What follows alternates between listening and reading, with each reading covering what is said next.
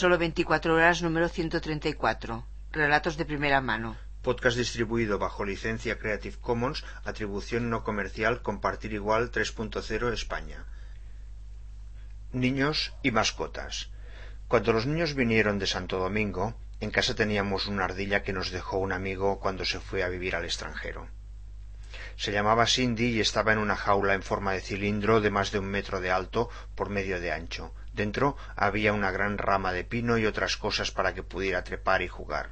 A pesar de todo, una mañana la ardilla apareció muerta y los niños quedaron bastante desconsolados, sobre todo Ulises. Pensamos que otro animalito podría animarlos y como en casa aparecían ratones de vez en cuando, el candidato tuvo que ser necesariamente un gato. En la tienda de animales de nuestra calle compré un siamés albino. Y cuál no sería mi sorpresa cuando Ulises, al verlo, se asustó enormemente. Huyó del gato y dijo que tenía los ojos rojos y que era un demonio. Me quedé perplejo ante esa inesperada reacción y aunque traté de explicarle que el gato tenía los ojos azules y no rojos y que era un pobre gatito, no un demonio, no conseguí hacerle cambiar de opinión.